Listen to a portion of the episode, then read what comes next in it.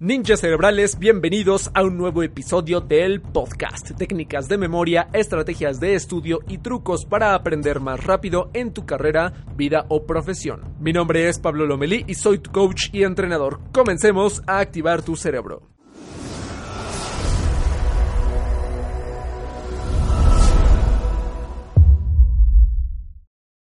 Es momento de seguir actualizando tus técnicas de estudio. En uno de los episodios pasados hablamos de cómo tomar notas de forma creativa, de la forma correcta y vimos varios sistemas, pero uno de ellos es uno de los mejores y es aprender a crear los mapas mentales porque aumentan tu retención y mejoran la calidad de tu memorización porque depende de muchas cualidades que integra el mapa mental como el uso de los colores, la organización, la simplificación, la capacidad de conectar las ideas, además es una representación visual de una red neuronal porque es como el cerebro conecta y aprende información que es a través de conexiones, por eso fue creado el mapa mental.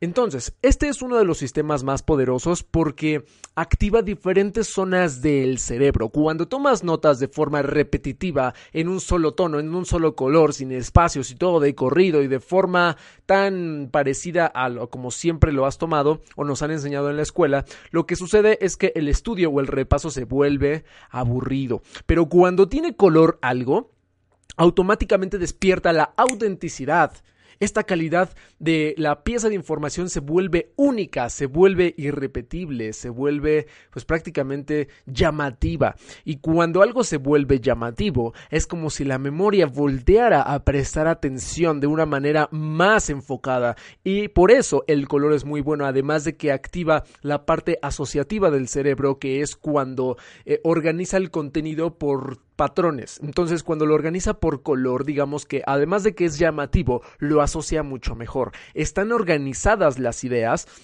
de forma que te permite simplificar el contenido de una forma máxima para que tú puedas entender muchísima información viendo poquitas cosas, viendo lo esencial. Es como si fuera la ley de Pareto. Si tú pudieras ver el 20% de las ideas, es suficiente para que tú recuerdes el 80 o más por ciento de la información, porque estás enfocándote en lo esencial. Y cuando te enfocas en lo esencial y en lo más importante, tu cerebro es tan poderoso que es capaz de autocompletar, conectar y extender el conocimiento hasta recordar el resto del contenido. Pero vamos al grano. Eh, junto a este episodio, de los mapas mentales, fue creado simultáneamente un video en YouTube, en el canal de YouTube que tú lo podrás ver y está disponible. Se llama Cómo hacer un mapa mental eh, de forma fácil y rápida.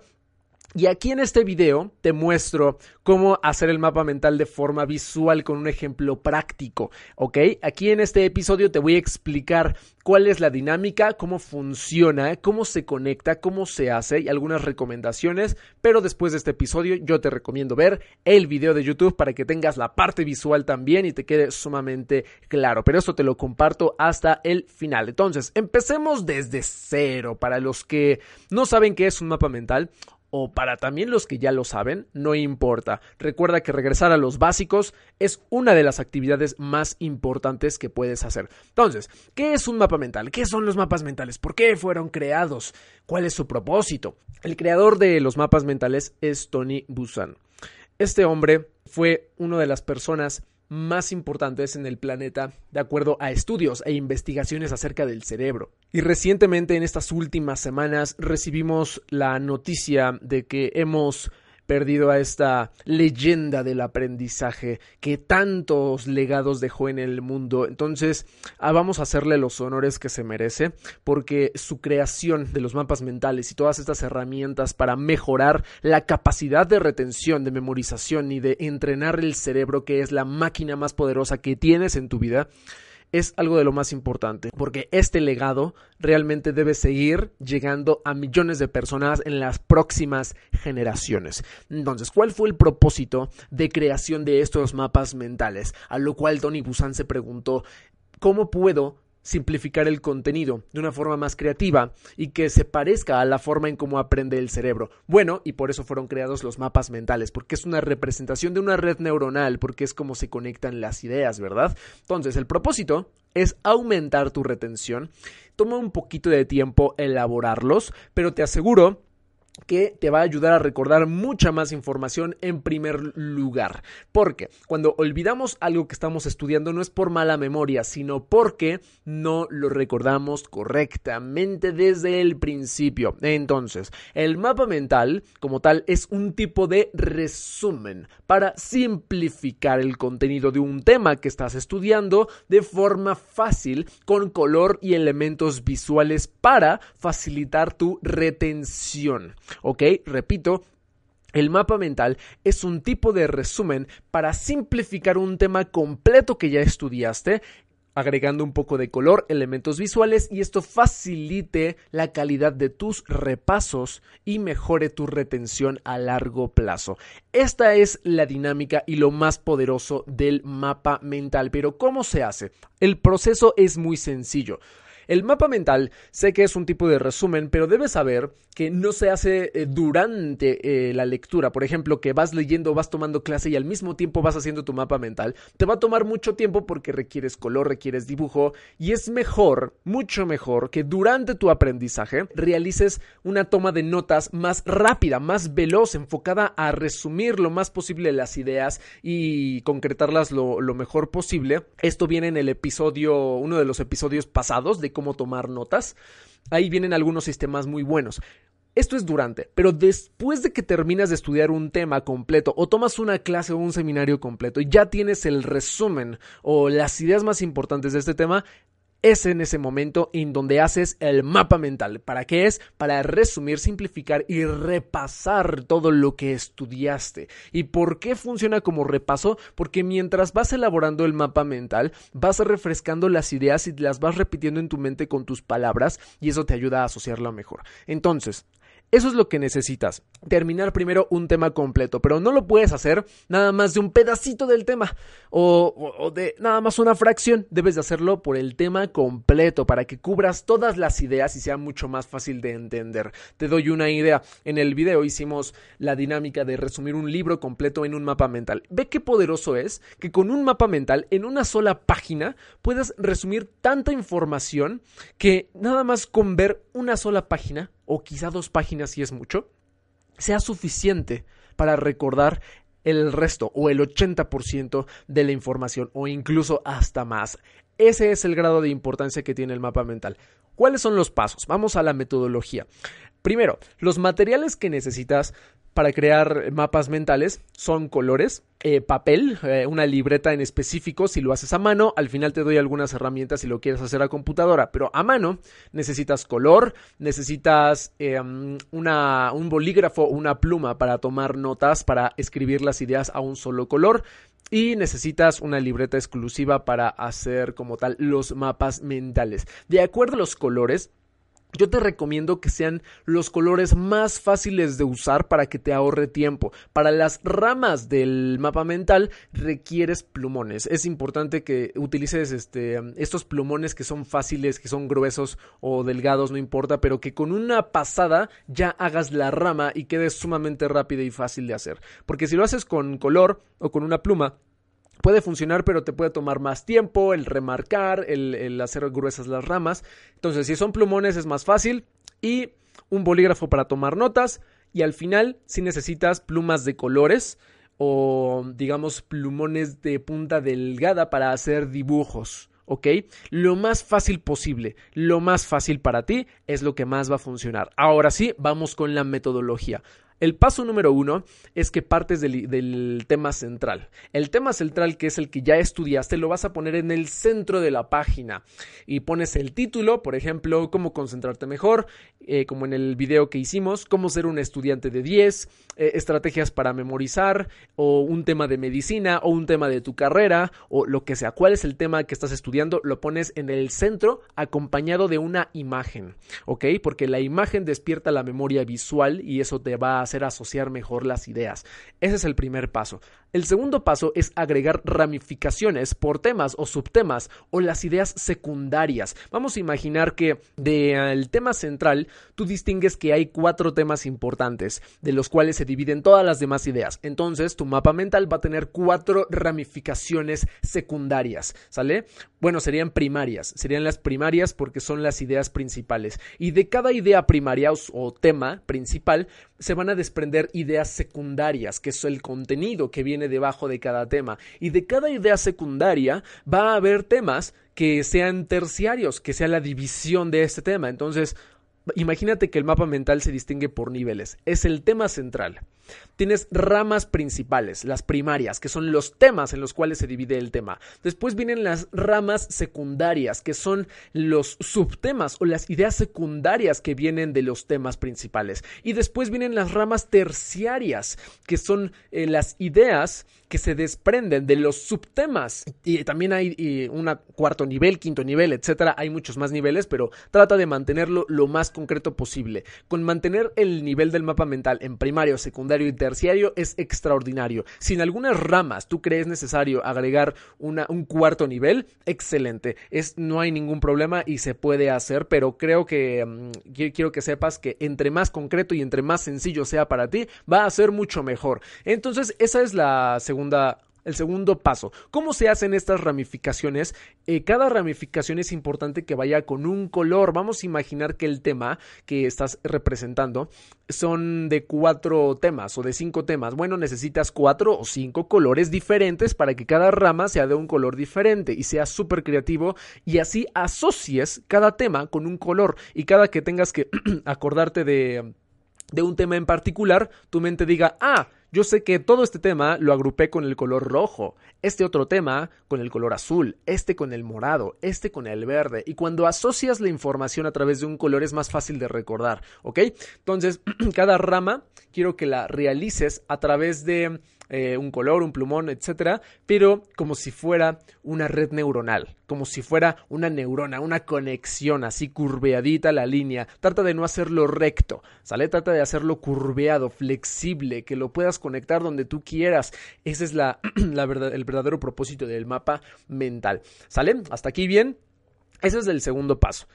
Agregar las ramificaciones que sean primarias, secundarias y terciarias. ¿Sale? No, si quieres, no, no lo hagas a nivel general, te puedes ir rama por rama. Si tienes cinco ramas que hacer, empieza por la primera, ponle el título, eh, ponles la primaria, después las secundarias y después las terciarias. Y después te vas al segundo tema, a la segunda rama, y te vas a la idea primaria, secundaria, terciaria o más y así te vas en el orden de las manecillas del reloj creando tu mapa mental. Este es el orden que debe tener porque es mucho más fácil de seguir en el orden de las manecillas del reloj hacia la derecha, ¿ok?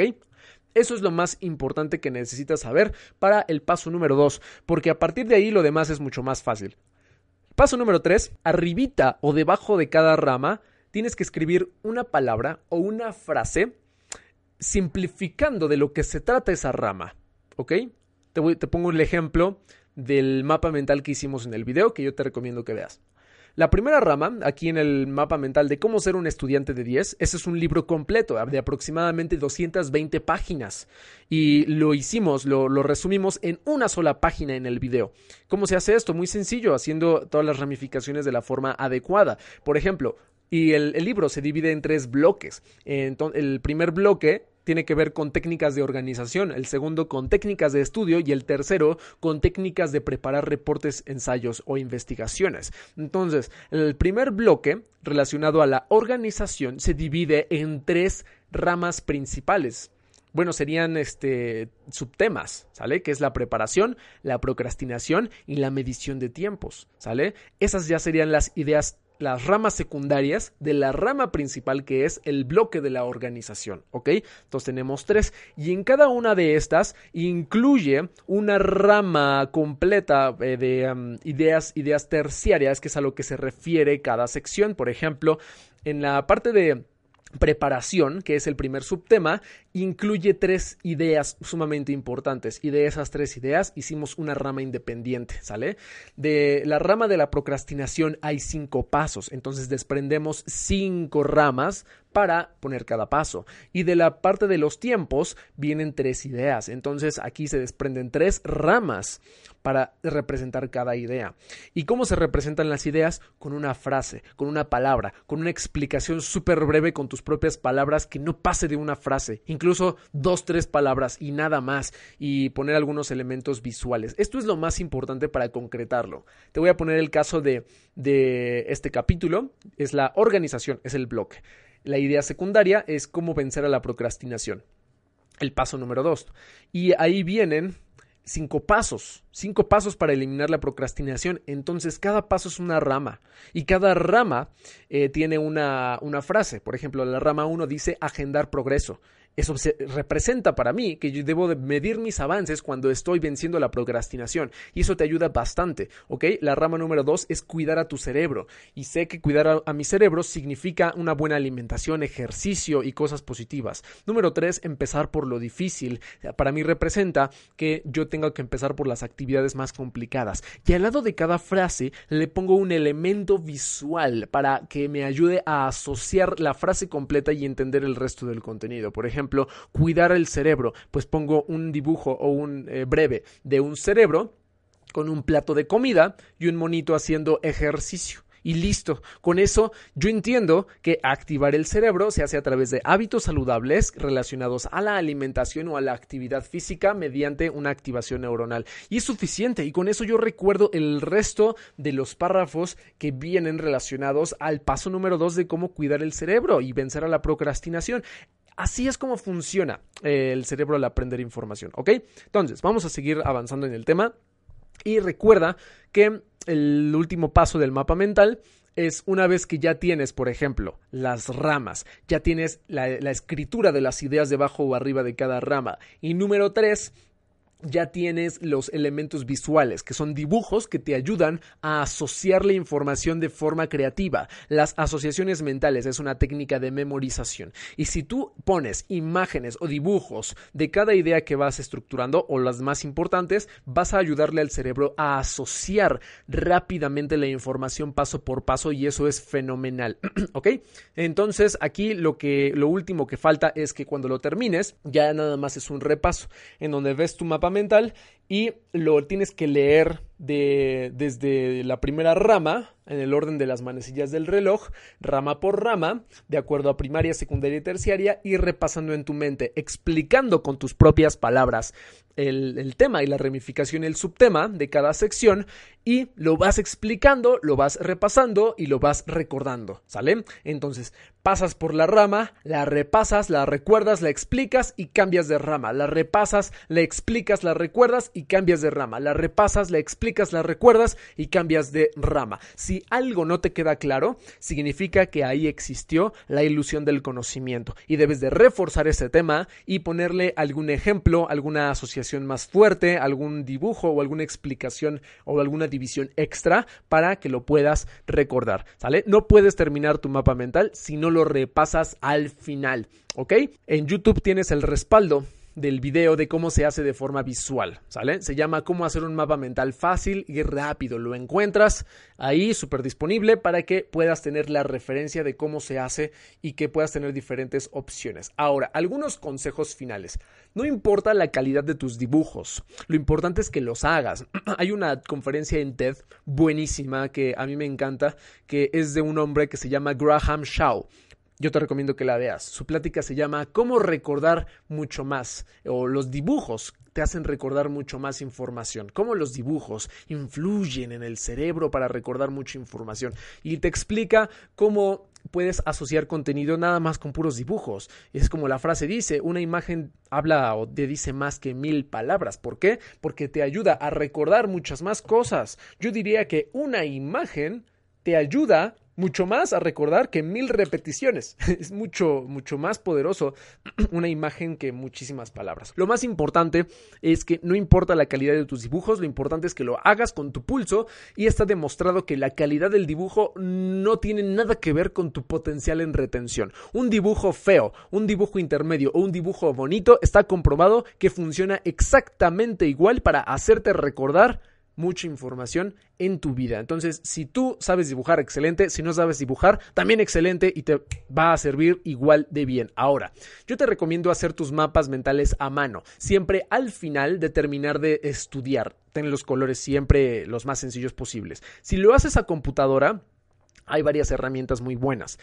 Está la herramienta de app.mindmapmaker.org esta es muy sencilla y pues nada más es para estructurar ideas. La que más me gusta a mí se llama goconquer.com. Se, este, se deletrea go, C-O-N-Q-R.com. Y se dividen súper bien las ideas, súper bonitas. Y últimamente me recomendaron otra que se llama Simple Mind. Tiene versión gratuita, versión de paga. Igual es súper fácil de dividir.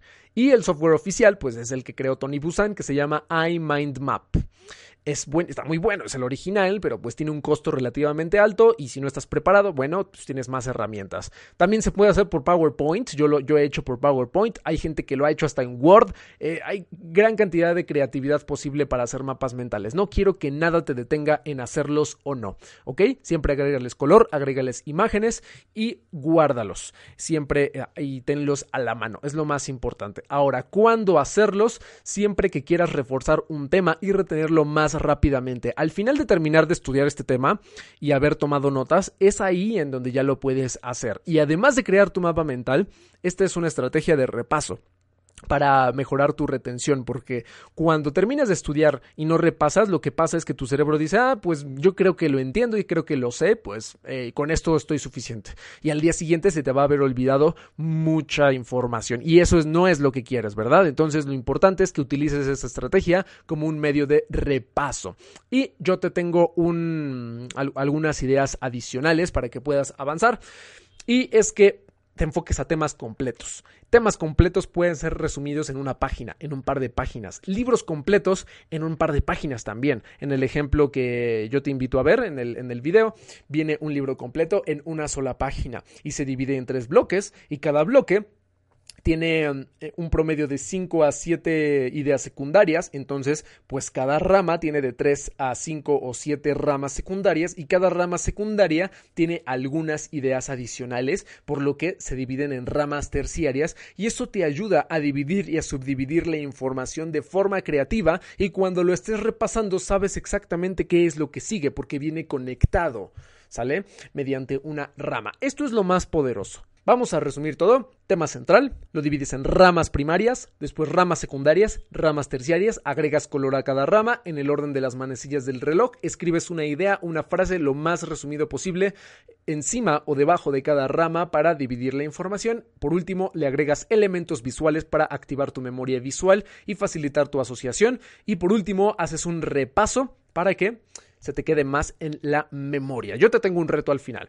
Si tú haces un mapa mental después de escuchar este episodio o ver el video de YouTube, yo te recomiendo enviármelo personalmente eh, por correo o en alguna de mis cuentas de redes sociales y para que yo pueda pues evaluarlo, pueda revisarlo, podamos compartirlo y después mostrarlo a la comunidad y pues que sepan quién, quién lo hizo, quién eres tú y por supuesto la creatividad que la comunidad muchas veces es importante que demuestre cuando está aplicando las estrategias y técnicas de estudio. Entonces, ¿por qué propongo estos retos siempre al final? Porque todo aprendizaje no sirve si no tomas acción. Entonces, hasta que tomas acción, realmente vas a decir, ah, lo entendí, me quedó claro, se me quedó en la memoria, es impresionante. Pero si no haces nada, pues no va a pasar nada, ¿verdad? Vas a decir, pues está muy buena la técnica. Pero hasta ahí vas a decir, pues está buenísima, pero la aplico en otro momento. Entonces ahí es en donde no te va a servir, ¿ok? Por eso te propongo el reto y te recomiendo que lo hagas. Realiza un mapa mental, mándamelo, lo evaluamos y lo compartimos con la comunidad. Y con esto tienes una técnica más de estudio que debes aplicar si quieres recordar mucha más información en menos tiempo. Hasta entonces, activa tu memoria, aprende más rápido y sigue siendo un ninja cerebral. Si te gustó este episodio y te aportó valor, te invito a que te suscribas y que lo compartas con alguien que lo necesite. Y para que sigas recibiendo este contenido, te quiero dar cuatro ideas muy poderosas. Número 1. Únete al grupo de Facebook. Lo encontrarás con el nombre de Mentes Entrenadas. Ahí es en donde publicamos ejercicios, lecciones y podremos compartir las ideas más poderosas de este podcast. Número 2. Enseña lo que aprendiste a alguien más para que lo fortalezcas y lo lleves a la acción en tu vida. Número 3. Te invito a participar en uno de nuestros talleres gratuitos de memoria y aprendizaje. Para que pidas tu acceso, entra directamente en pablolomeli.com diagonal taller gratuito. Para pedir tu acceso, entra en pablolomeli.com diagonal taller gratuito. Y número 4, si compartes algo que hayas aprendido de este podcast en tus redes sociales, no dudes en etiquetarme, para que el equipo y yo estemos al pendiente de tus resultados. En Instagram me encuentras como pablolomeli.memoria, en Facebook como Pablo Lomelí Entrenador y en Twitter como Pablo Lomelí MX. Hasta entonces, felices aprendizajes y nos vemos en el siguiente episodio de Ninja Cerebral.